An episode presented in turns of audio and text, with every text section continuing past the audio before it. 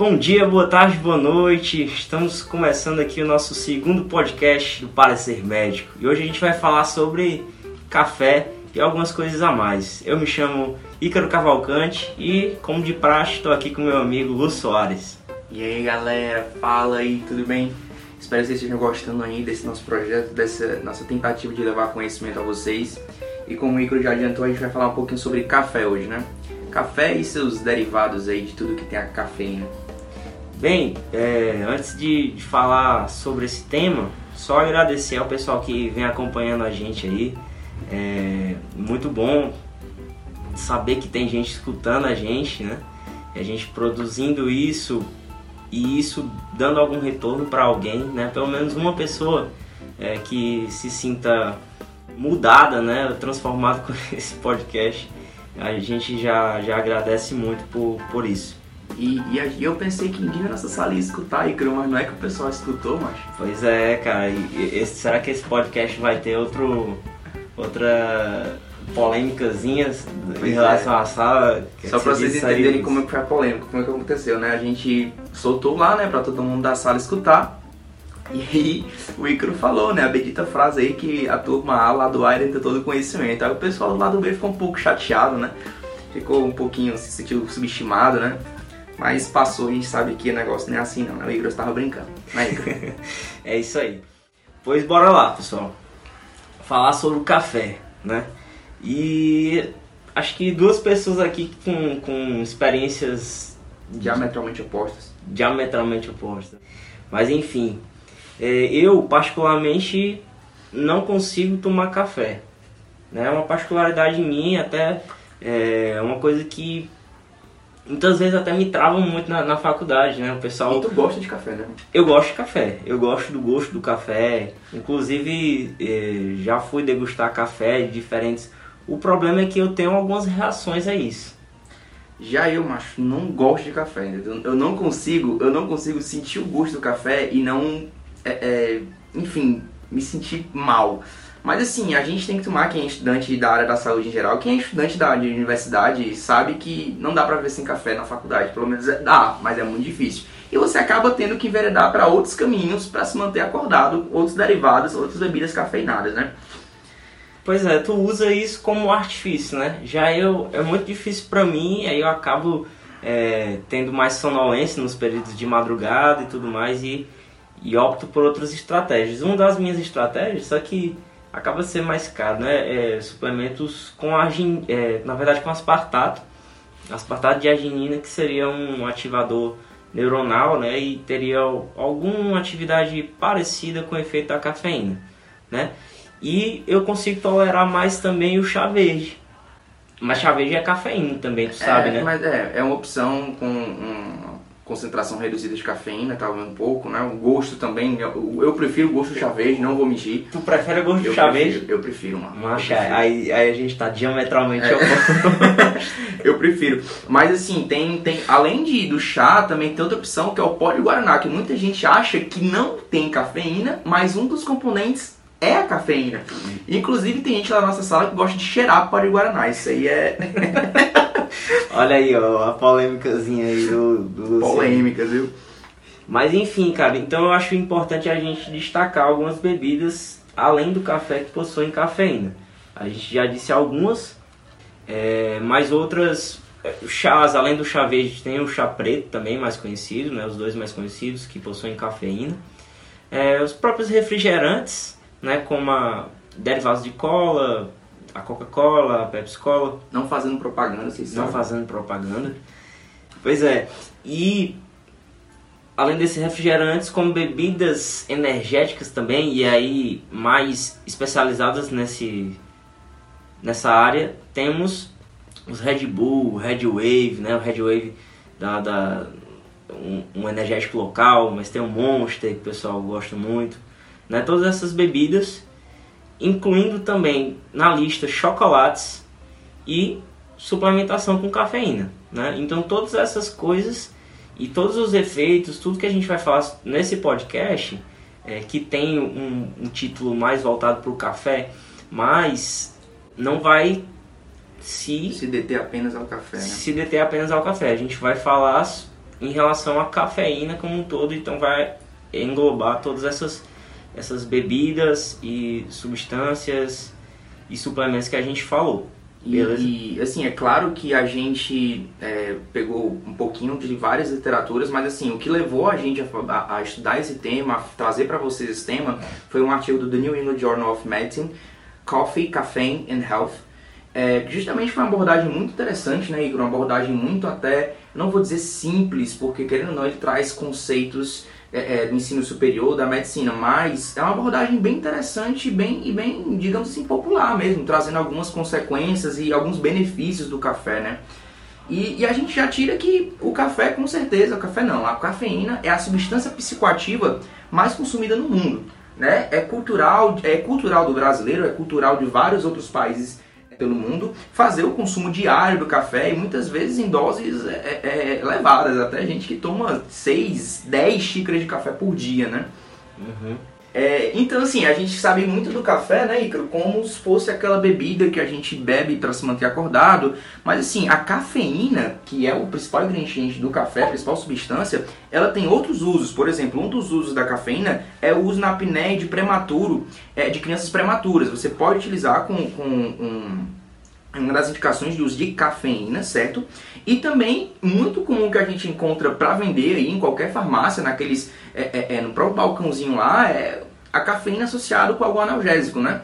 Geralmente a gente vê aquele paciente com dor de cabeça, ele corre lá e compra alguma cafeína combinada com algum tipo de, de anti-inflamatório não esteroidal, é, é, enfim, de algum analgésico, como eles falam, às vezes painkillers, né? É muito utilizado.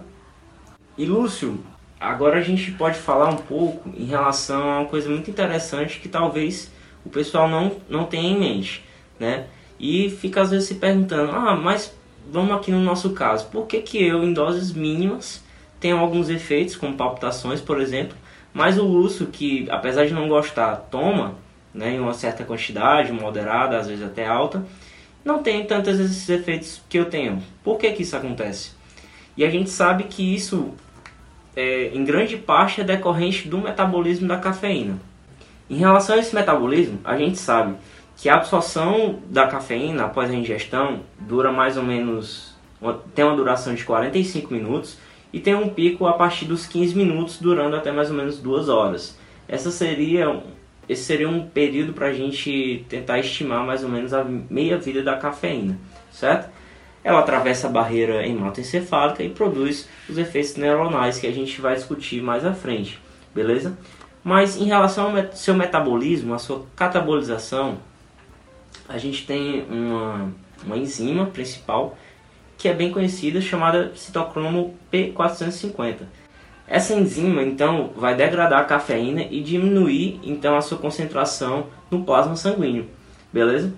Se a gente tiver, então, alguma alteração nessa enzima, ou então na genética, nos genes que codificam essa enzima, que a enzima é uma proteína, né, e, e os genes são responsáveis por essa produção das, da, das proteínas, se houver alguma alteração em um tipo de gene, a gente vai ter alteração nesse metabolismo. E é comum que algumas pessoas, na verdade não é comum, mas na verdade existem, né, alguns estudos relatam que existem algumas alterações genéticas relacionadas com o metabolismo da cafeína e em específico relacionado ao citocromo P450. Algumas alterações do gene promovem um alentecimento do metabolismo da cafeína, ou seja, a cafeína, a meia-vida da cafeína vai aumentar porque o seu metabolismo, a sua catabolização foi diminuída e, e esse alentecimento vai é, ser associado com a baixa razão de paraxantina cafeína, ou seja, paraxantina é um metabólito da cafeína. Vamos tentar explicar melhor. A, o, o citocromo P450 vai metabolizar a cafeína e a café, nessa metabolização gera alguns metabólitos, como a paraxantina. Daí eles usam essa razão, paraxantina, cafeína, para ter uma ideia desse, dessa metabolização, certo? E outra coisa que vai acontecer, mais é, importante, é que vão se aumentar os níveis de cafeína no plasma sanguíneo, beleza? Então, eu não sei se eu tenho essa alteração. Mas pode ser que sim, né? Quem é que vai saber? A, genética, a gente ainda não tem um acesso muito, ainda não é tão acessível a gente É, saber não dá, não dá ter pra uma você sair leitura. fazendo cariótipo em todo mundo, né? Tacando exame genético em todo ser humano. É, mas, é, mas existe essa possibilidade de eu ter uma, uma- um metabolismo mais lento para cafeína e assim os níveis de cafeína no meu sangue ficarem mais altos do que o que é comum em outras pessoas. E aí, então, eu tenho uns efeitos e às vezes até efeitos mais exacerbados. E, e, geralmente isso que é importante, porque como o Ícaro falou agora, é, a gente está falando da metabolização da cafeína. É, e além, como vocês, como a gente está descrevendo para vocês, a cafeína ela é uma metilxantina. E eu tenho certeza que se você é estudante de pelo menos do segundo semestre da faculdade de medicina de alguma outra área da saúde, você já deve ter falado nas metilxantinas. Então, como o Ícaro já falou da paraxantina, a gente vai ter também dois outros metabólitos, que é a teofilina e a teobromina. A teobromina é um dos componentes do chocolate, né? Vai estar presente ali no, no cacau, certo? Enquanto a teofilina, ela vai ser utilizada, é, é, a substância teofilina vai ser utilizada como em algumas doenças. Então, é, fica aqui como desafio para quem está assistindo até agora o PMCast dizer aí qual é a condição que a teofilina trata, certo? Então aí no próximo episódio a gente vê se teve algum ouvinte que acertou e tal, né? Exatamente. Interage aí com a gente, galera. É, pois é, não, vai, não vamos deixar isso aí no, no- Como é que é? Flopar, né? Como a galera fala. Então, assim como o, o Ícaro que a gente começou a falar, do complexo de enzimas do conhecido como P450, a gente sabe que existem drogas que são indutoras e drogas que são inibidoras enzimáticas. E assim, você tem várias drogas que vão causar esse efeito inibidor e indutor. Por exemplo, os carbamazepina, fenitoína, é, é, anticoncepcionais. E isso acaba que você pode ter um aumento do- da velocidade de metabolização da cafeína ou uma diminuição da, da velocidade de metabolização da cafeína. E, e assim, existem, além disso, existem condições fisiológicas, por exemplo, o recém-nascido, até seis meses, ele vai ter um- um- uma, a- ele vai ter uma diminuição da capacidade de metabolização dessa cafeína, fazendo com que ele leve 80 horas, Ícaro, para conseguir finalizar a metabolização dessa cafeína. E tá aí uma das importâncias de você não dar café para o seu bebê, certo? Até porque até seis meses tem que ser amamentação, exclu amamentação leite materno exclusivo, certo? Então, como a gente já falou, outras condições, Ícaro, fumar pode aumentar o metabolismo do café, fazendo com que a meia-vida diminua até 50%. E aí a gente já pode pensar naquela associação que sempre existe. Se você conhece algum fumante é, é, é, de, longo, de longa data, com certeza ele vai ser aquele fumante que pega o cafezinho dele ali, acende o cigarro e meio que ele tem esse gatilho para ou fumar ou para beber café. Geralmente ele faz essas atividades em conjunto e geralmente é, é de forma bastante acentuada, né? Então, é, como eu já falei para vocês, vão ter algumas substâncias e a cafeína, ela é um, um, um, um agente ativo que você precisa notar que existem interações medicamentosas. Então, antes de você passar alguns medicamentos, você tem que perguntar para o paciente: você faz uso de alguma medicação à base de cafeína? Você qual é o seu consumo de café? O quanto você consome de café? Porque pode sim acontecer interações medicamentosas fazendo com que você tenha é, é, uma diminuição do efeito daquele medicamento em si devido à indução enzimática, por exemplo. Certo?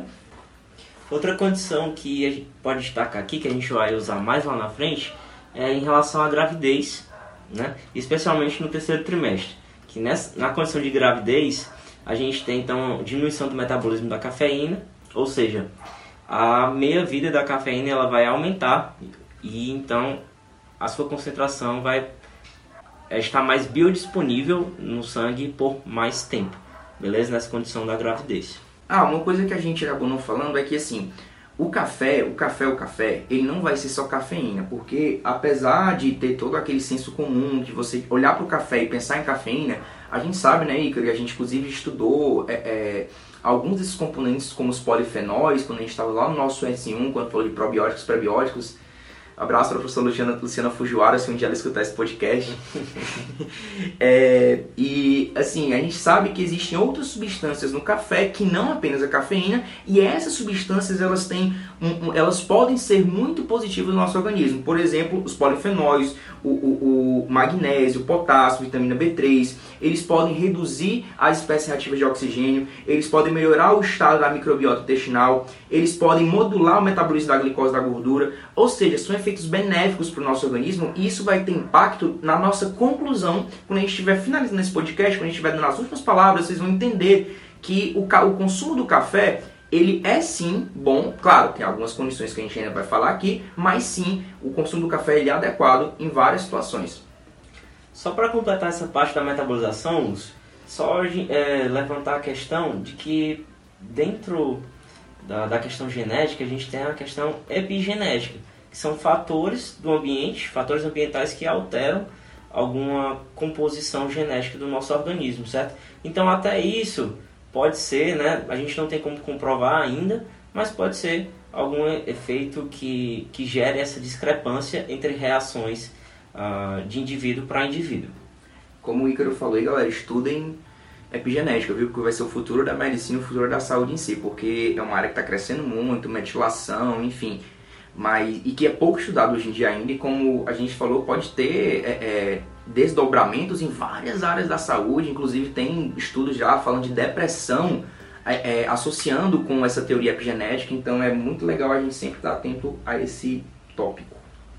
Pois bem, a gente está falando aqui, como a gente já falou para vocês, o café, a, cafe, a cafeína em si, ela, ela vai ter efeitos benéficos no nosso organismo. E a gente pode falar de alguns, certo? Principalmente com relação à cognição, e são aqueles que todo estudante raiz conhece. É todo estudante que já precisou estudar para véspera de prova. A gente pode ver que o café ele tem sim, ele age na cognição, ele vai atravessar a barreira hematocefálica e o que, que ele vai trazer para a gente? Ele vai trazer uma diminuição da, da necessidade de sono é, ele ou seja, ele vai fazer com que a gente, querendo ou não, fique um pouco mais ligado, mais alerta, ele vai diminuir fadiga, ele vai diminuir tempo de reação, ou seja, você vai ficar mais, é, é naquela linguagem bem corriqueira, mais esperto, entendeu? Mais rápido.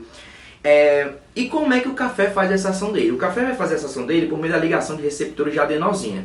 É, ah, Luz, mas vai complicar, vai falar de receptor. Não, galera, é simples. O que, que, que, a cafeína faz? A cafeína ela vai antagonizar esse receptor de adenosina, certo? Antagonizando, e a adenosina, quando ela se acumula no tecido encefálico, ela vai causar o que? Ela vai causar um, uma, uma inibição, fazendo com que o indivíduo leve o indivíduo à sonolência, enfim, todos aqueles aspectos como se fosse uma diminuição do nível de consciência.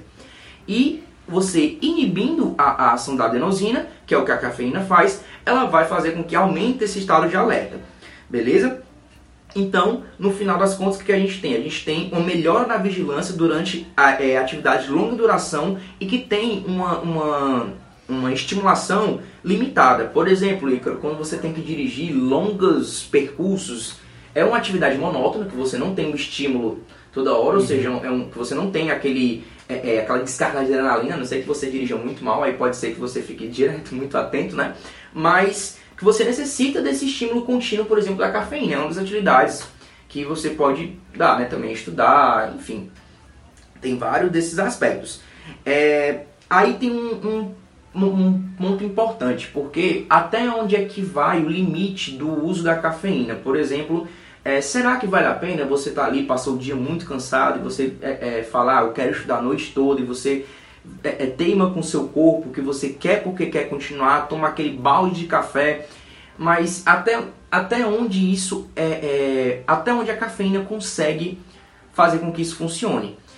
A gente vê que não, isso é limitado, certo, pessoal? A cafeína, ela não vai conseguir retirar aquela necessidade de descanso do seu corpo, inclusive da sua mente, certo? Então, ela não vai compensar o declínio da sua atividade mental, ou seja, o declínio das suas, da, da atividade das suas sinapses ao longo do tempo, ao longo de um período, de um grande período de, de, de, é, é, de sono ausente. Então não vale a pena você passar, virar a noite estudando, certo? Até além do, daqueles malefícios de, de, por exemplo, dos das necessidades de, de você ter consolidação da memória no hipocampo. Então, não vale a pena passar a noite estudando e achando que o café vai conseguir reparar tudo que você está precisando, certo? Não vale a pena de jeito nenhum. Outro benefício do café que a gente sabe que acontece é a remissão da dor. Tanto que, como eu falei para vocês, a cafeína, um dos usos da cafeína é justamente com alguns analgésicos que vai, ela vai proporcionar, ela vai é, é, aumentar a efetividade dos analgésicos para a remissão da dor. Isso você pode procurar aí na sua casa, se você tiver um, um painkiller, um analgésico, você pode ver que muitos vão ter na composição alguma grama de cafeína. O pessoal conhece também outros efeitos, né, que que estão fora dessa, dessa parte que tu falou, que é, por exemplo, o aumento da frequência cardíaca da pressão arterial. O pessoal conhece mais pela experiência. Né? E vão sim existir esses outros efeitos, né? mas é bom destacar que muitas vezes eles são efeitos decorrentes de ou um primeiro contato, né? ou um contato excedente do, do que você costuma tomar. Então, vamos por em exemplos, se você toma uma xícara de café por dia e aí você no outro dia vai tomar três, você pode ter algum desses efeitos, né, de aumento da frequência cardíaca, aumento da, da pressão arterial, tá? Mas quando se desenvolve a tolerância, eles costumam voltar à normalidade. Outros efeitos que a gente pode citar aqui também seria um leve aumento da função pulmonar, diminuição do risco de fibrose no fígado, né? cirrose, Inclusive câncer câncer hepático. de fígado, né? Isso, câncer hepático. Né? Tem um efeito também, a cafeína também pode ter um efeito diurético em, em altas doses, mas em doses moderadas, moderadas e baixas doses isso não vai ocorrer. Além de que também pode existir uma diminuição da sensibilidade à insulina no músculo, no músculo esquelético, mas também atrelado àquela questão que eu falei de tolerância. Né? Se você desenvolve a tolerância, isso volta à normalidade. E outros efeitos também, né, Lúcio? Isso. É, a gente vai ver que aí importantes efeitos do sistema reprodutor é justamente que por isso que a gente tem que evitar o café pelo menos acima de 200 miligramas por dia na gestante. Por quê? Porque a gente sabe que ela pode ter um risco de, de, de, de é, é, baixa estatura dessa criança, ou não desenvolvimento estatural nesse feto, pode também ter risco de perder a gravidez. Então, são, é, é, são consequências bem consideráveis que a gente tem que sempre repensar. Mas, é, como o Ícaro falou, então o café ele vai ter vários benefícios em vários órgãos e sistemas. É, inclusive também, que eu, que eu acabei falando, quando estava falando do sistema nervoso central, não falei, ele vai reduzir a, a, a incidência de, de doença de Parkinson, ele vai reduzir o risco de depressão. Enfim, a gente está vendo que, é, apesar do café não tem só... A gente fala muito dos malefícios do café, mas a gente também não fala dos benefícios, né? E esse, tudo que a gente está falando aqui são benefícios do café. E Lúcio, é, a gente sabe né, que muitos estudantes usam isso como artifício, o café como artifício, a cafeína como artifício, né, estudantes ou trabalhadores que a gente citou aqui. Mas uma coisa que a gente não citou aqui foi sobre os atletas, né, que ali agora eu vou falar de uma parte que eu gosto muito. Enfim, basicamente os atletas utilizam a cafeína como forma de aumentar a performance no exercício, certo? A cafeína ela tem um poder de, por, por exemplo, prolongar o exercício em, em endurance, né? aquele exercício de corrida mais, mais longas e extenuantes. E aí o livro de nutrição esportiva do McCardle, ele destaca aqui um, um estudo feito e que identificou que é, os indivíduos é, se exercitaram durante 90 minutos, aproximadamente 90 minutos, com a, com a ingestão de 330 mg de café antes de cafeína antes do exercício, em comparação com os 75,5 minutos sem a cafeína.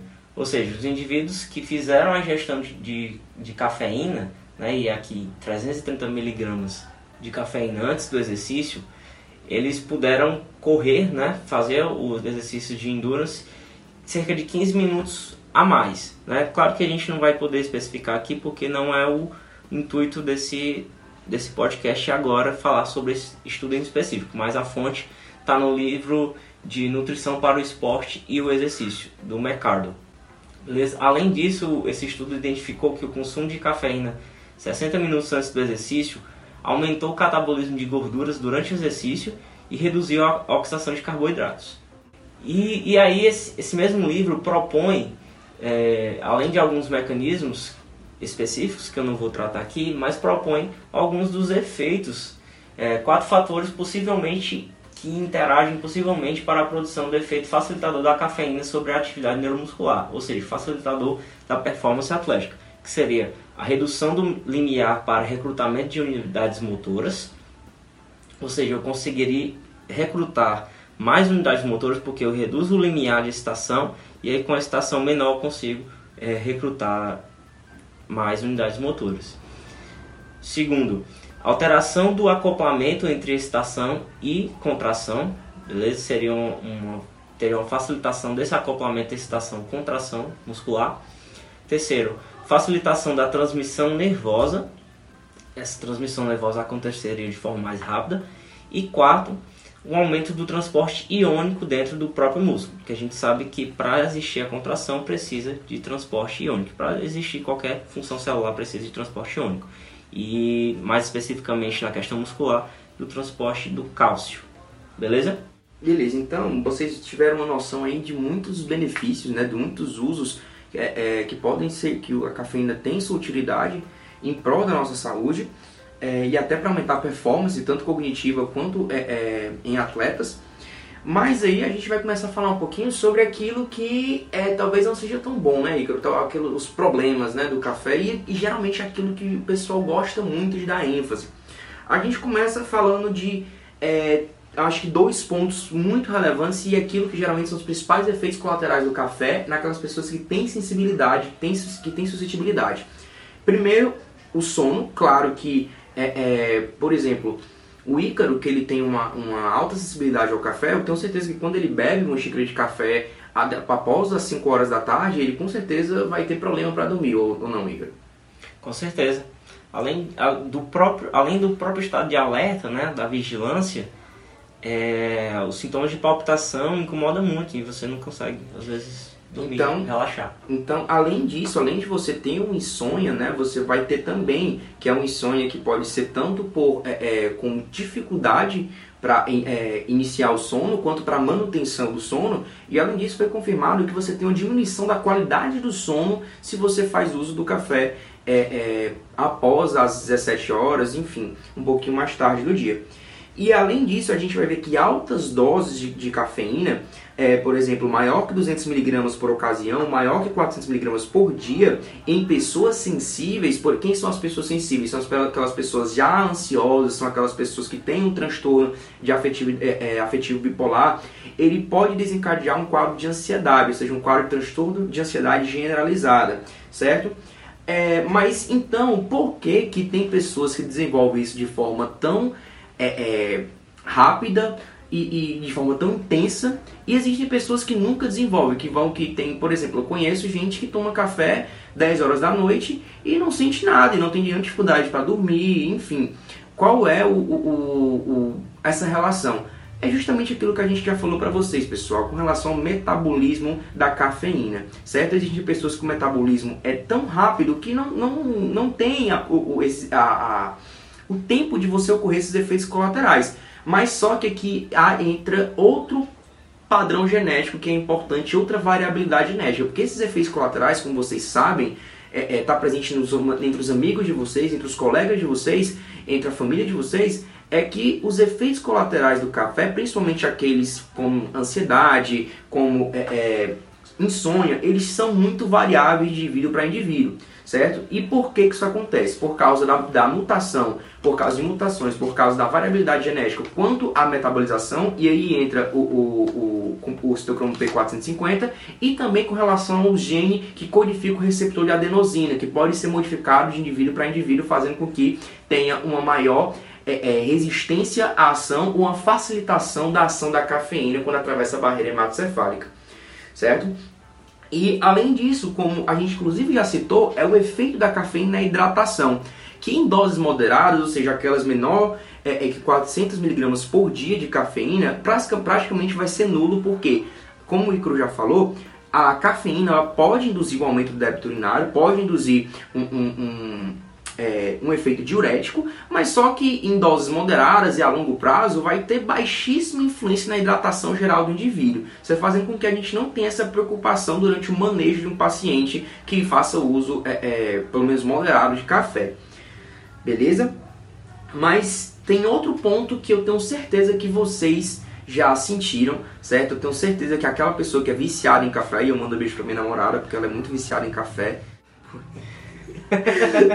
Aquelas pessoas que são muito é, é, viciadas em café, elas têm basicamente sintomas de abstinência, certo? Esses sintomas de abstinência eles vão começar um ou a dois dias após a cessação abrupta do consumo de café, ou seja, você não tem um desmame, e pode durar até de dois a nove dias após, claro, o início, e, inclusive pessoas, Igor, podem simular um quadro de infecção viral, de uma gripe, fazendo com que seja até um diagnóstico diferencial. Mas entre esses sintomas de abstinência, a gente pode ter cefaleia, ou seja, dor de cabeça, a gente pode ter fadiga, a gente pode ter vários outros sintomas que vão fazer com que a pessoa realmente sinta a necessidade de fazer o uso do café.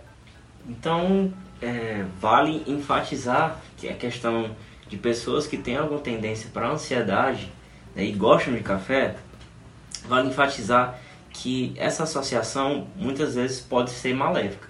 Não é isso? Pode sim. Então muita gente tem esse efeito de ansiedade, mas gosta de um cafezinho e aí às vezes confunde sensações, pode confundir e esse café pode estar tá, é, trazendo um pouco mais à tona essa ansiedade. Inclusive quando eu acho que o ápice do meu da minha lida com café foi no módulo de sistema nervoso no segundo semestre que quem, só quem viveu sabe a quantidade de conteúdo que a gente tem que estudar em pouquíssimo tempo. Então eu realmente fazia uso de quantidades enormes de café, apesar de não gostar, eu fazia uso porque tinha que estudar. E uma certa noite eu tive um, realmente, eu acho que uma crise de ansiedade, que eu tive tudo aquilo que o Ícaro falou que ele teve, que geralmente eu não tenho, que é a palpitação, eu senti é, é, é, tremor, é, dor de cabeça, enfim, vários sintomas que além da ansiedade extrema, enfim, eu acho que a gente tem que ter muito cuidado, principalmente pessoas que já têm essa tendência ansiosa. E agora, pra gente agora complementar e na verdade enfatizar mais esses malefícios da cafeína, a gente vai falar um pouco sobre as reações tóxicas, né? A gente falou sobre algumas coisas relacionadas à ansiedade é, que, que podem estar atreladas ao consumo do café, mas agora a gente vai falar realmente sobre as altas doses, vamos especificar aqui em, é, de acordo com o estudo, né, de, de, acordo com o estudo que a gente está usando do New England uh, Journal of Medicine. E a gente vai especificar também alguns sintomas, efeitos e trazer é, logo de cara aqui um, um estudo de caso, né, muito como é que peculiar, né? Peculiar, justamente. Realmente nunca tive isso na minha vida muito peculiar. Enfim, o estudo de caso chama-se em inglês Dangerous Mistake an Accidental Caffeine Overdose, uma dose acidental de cafeína, certo? O que é que acontece? Acontece que uma mulher de 32 anos de idade, né, sem nenhum problema médico significante ou história familiar, chegou no serviço de emergência local referindo mal-estar, ansiedade e náuseas, certo? Inicialmente estava com quadro, né, com quadro estável, né, exame físico estável, escala de coma de Glasgow de 15, né, frequência respiratória normal, tudo normal. E foi tendo alguns, é, algumas pioras do quadro. A escala de coma de Glasgow, por exemplo, foi de 15 para 11, né? Ela começou a desenvolver um ataque cardíaco com 160 batimentos por minuto, e quando foi fazer o exame de ECG, mostrou um, ataque cardíaco poli, é, do QRS polimórfico, né? Ataque cardíaco do QRS polimórfico, além de uma acidose metabólica. Outras coisas que ela teve também foi uma um altos níveis de lactato sanguíneo. E uma coisa importante do estudo que destaca isso também foi que ela, na uri, urianálise que ela fez, é, não foi deu negativo para cocaína e drogas opioides que poderiam ter efeitos análogos à cafeína, né? Digamos assim. Então, é, a própria paciente, após a sua estabilização, ela fala o que é que aconteceu. E aí, o que é que aconteceu, Lúcio? Aí que é interessante. Por quê? É, é, um atleta, né? Um atleta não, um, um indivíduo que gostava de tomar alguns suplementos, ela fazia uso de dois basicamente que são importantes aqui para nossa história.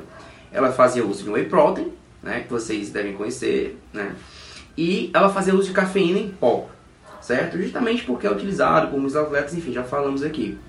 E o que acontece? Existiam é, dois scoops, que é aquele negocinho lá que você pega como se fosse uma colherzinha para você fazer a dosagem do seu whey e da sua cafeína. A moça, infelizmente, ela confundiu as colherzinhas do whey com a da cafeína. Então, o que foi que ela fez? Ela confundiu o scoop do whey de 5 mil miligramas, certo? Com o da cafeína. E o que foi que ela fez? Ela usou a dosagem do scoop do whey para sua cafeína. Ou seja, ela ingeriu 5 mil miligramas de cafeína de uma lapada. De uma vez só, né? Ou seja, para ficar mais próximo, 5 mil miligramas é 5 gramas, né? Fica mais que, que quando, a, é, quando, a gente, quando a gente vê a, a quantidade máxima recomendada, a gente sabe que ela passou muito do limite superior, certo? Então, realmente, é totalmente justificável esses sintomas que ela teve, né? É, e, e, também serve de aviso, porque hoje em dia a gente sabe que, é, tanto que é muito difícil, na verdade, é muito raro você ter uma intoxicação por cafeína fazendo uso de, de, substan é, de bebidas cafeinadas, fazendo uso de, de, soft drinks, que são os, os refrigerantes com, é, com cola, fazendo uso de energético, café em si, chá é muito difícil, é muito raro, certo? Mas agora, com o uso cada vez mais disseminado de suplementos à base de cafeína, você pode sim acontecer normalmente, é totalmente factível de acontecer com você que faz o uso, o que aconteceu com essa moça, principalmente nossa correia do dia a dia, enfim, pode acabar acontecendo isso, que é um quadro perigoso. E eu passei, fiz a conversão de miligrama para grama, não foi para dizer que eu sou um matemático, não, foi só para dizer que a ingestão acima de 1,2 miligramas, é, 1,2 gramas, ela é considerada uma dose tóxica, certo? E doses entre 10 gramas e 14 gramas podem ser fatais. Inclusive, um estudo. Ou seja, falta se ela pegasse outros scoops de whey, ela podia morrer. Poderia morrer, né? Ela chegou aqui algumas. A situação dela não foi assim, foi grave, mas não foi tão grave, né? Mas foi a situação que a levou a um pronto atendimento, ou seja, querendo ou não, né, trouxe consequências ali para a vida dela. Justamente. Mas se ela pudesse, se fosse em vez de uma dose, duas doses, a recomendação ela estaria. É, ela poderia estar muito mal Enfim, e outro estudo né, que o New England Journal of Medicine, o artigo que a gente está usando, traz para a gente, na verdade é uma revisão, ele diz que a maioria dos casos que foram, foram examinados né, de cafeína, nível de cafeína plasmática pós-morte, é, girava em torno numa mediana de 8,8 gramas de cafeína. Ou seja, ela chegou muito próximo a, a, uma dose que poderia ser fatal, beleza? Mas Lúcio, vamos tentar aí deixar mais certinho aí quais são as doses aí altas, doses altas e doses tóxicas para a galera ficar ligado.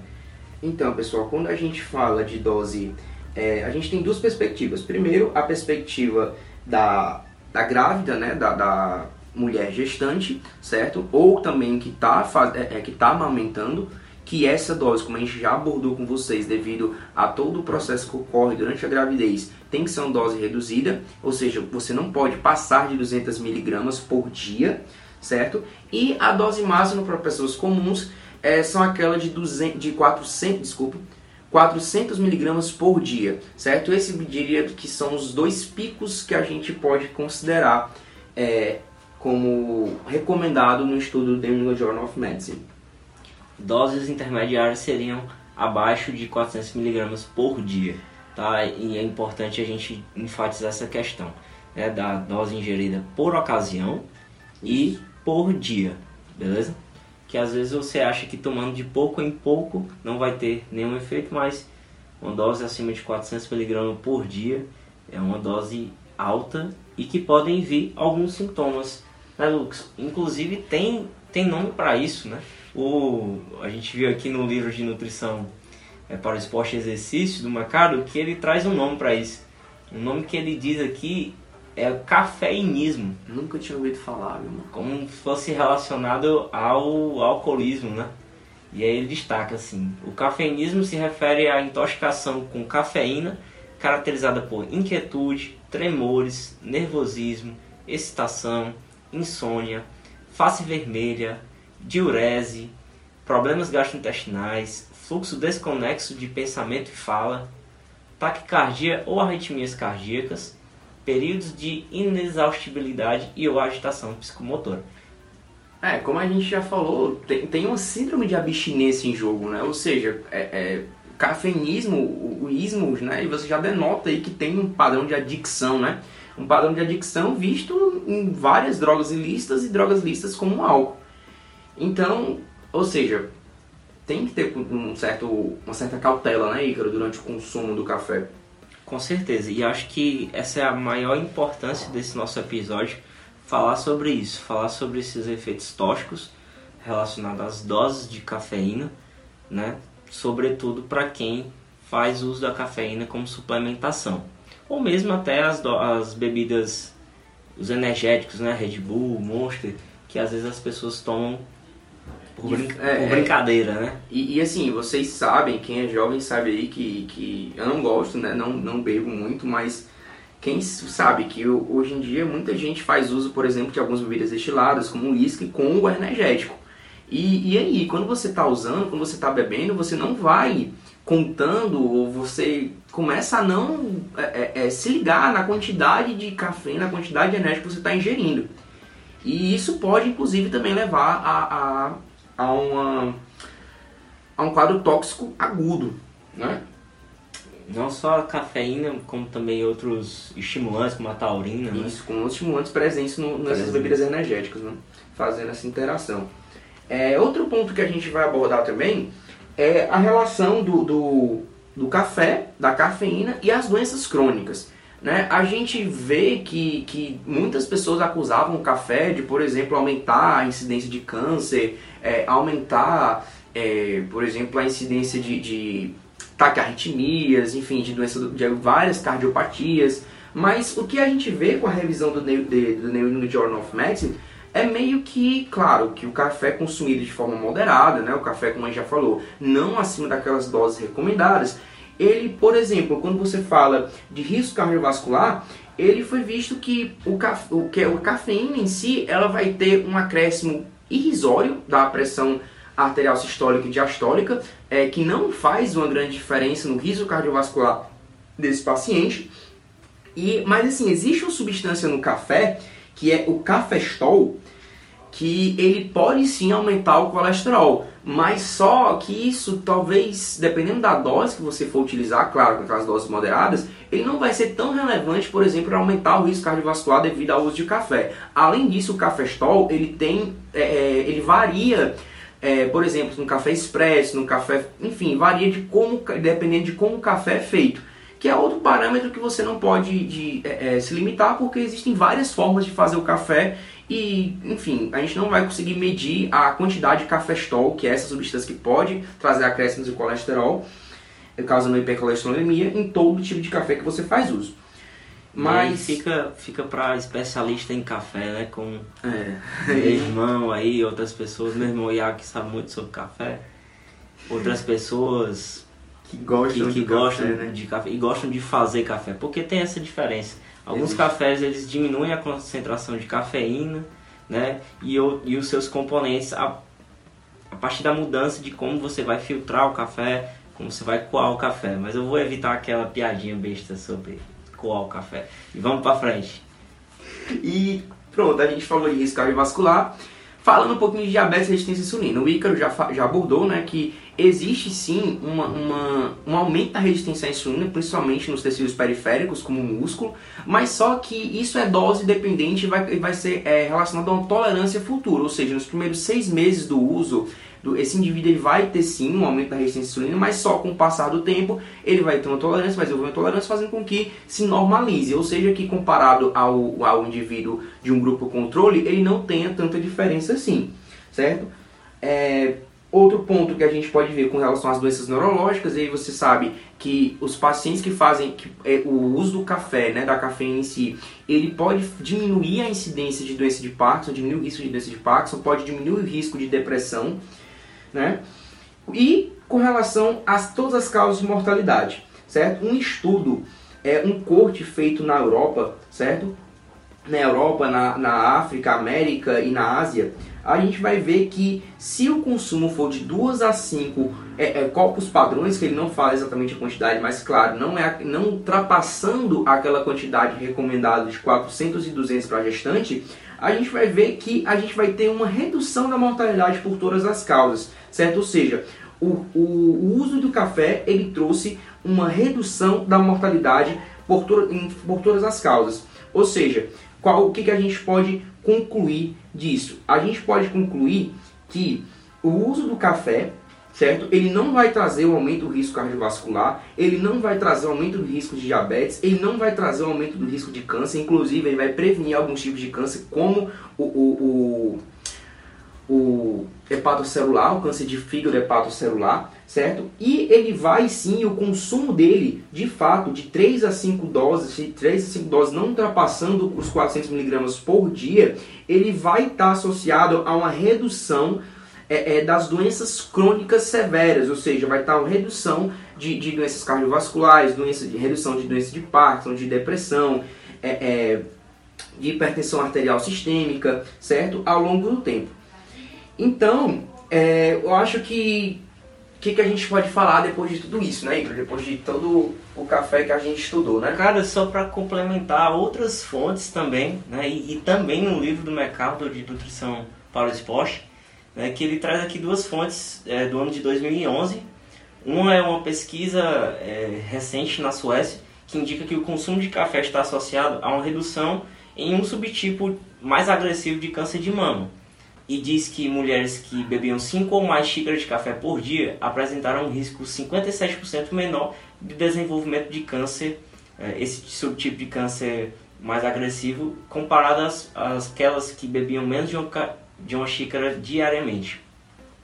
E outro estudo, e acho que vai engatar um pouco na numa das questões principais da gente aqui, é um estudo da Harvard School of Public Health é, que relata que homens que consomem 6 ou mais xícaras de café diariamente experimentam um risco 20% menor de desenvolvimento de câncer de próstata, com um risco de 60% menor de desenvolvimento da forma letal desse câncer.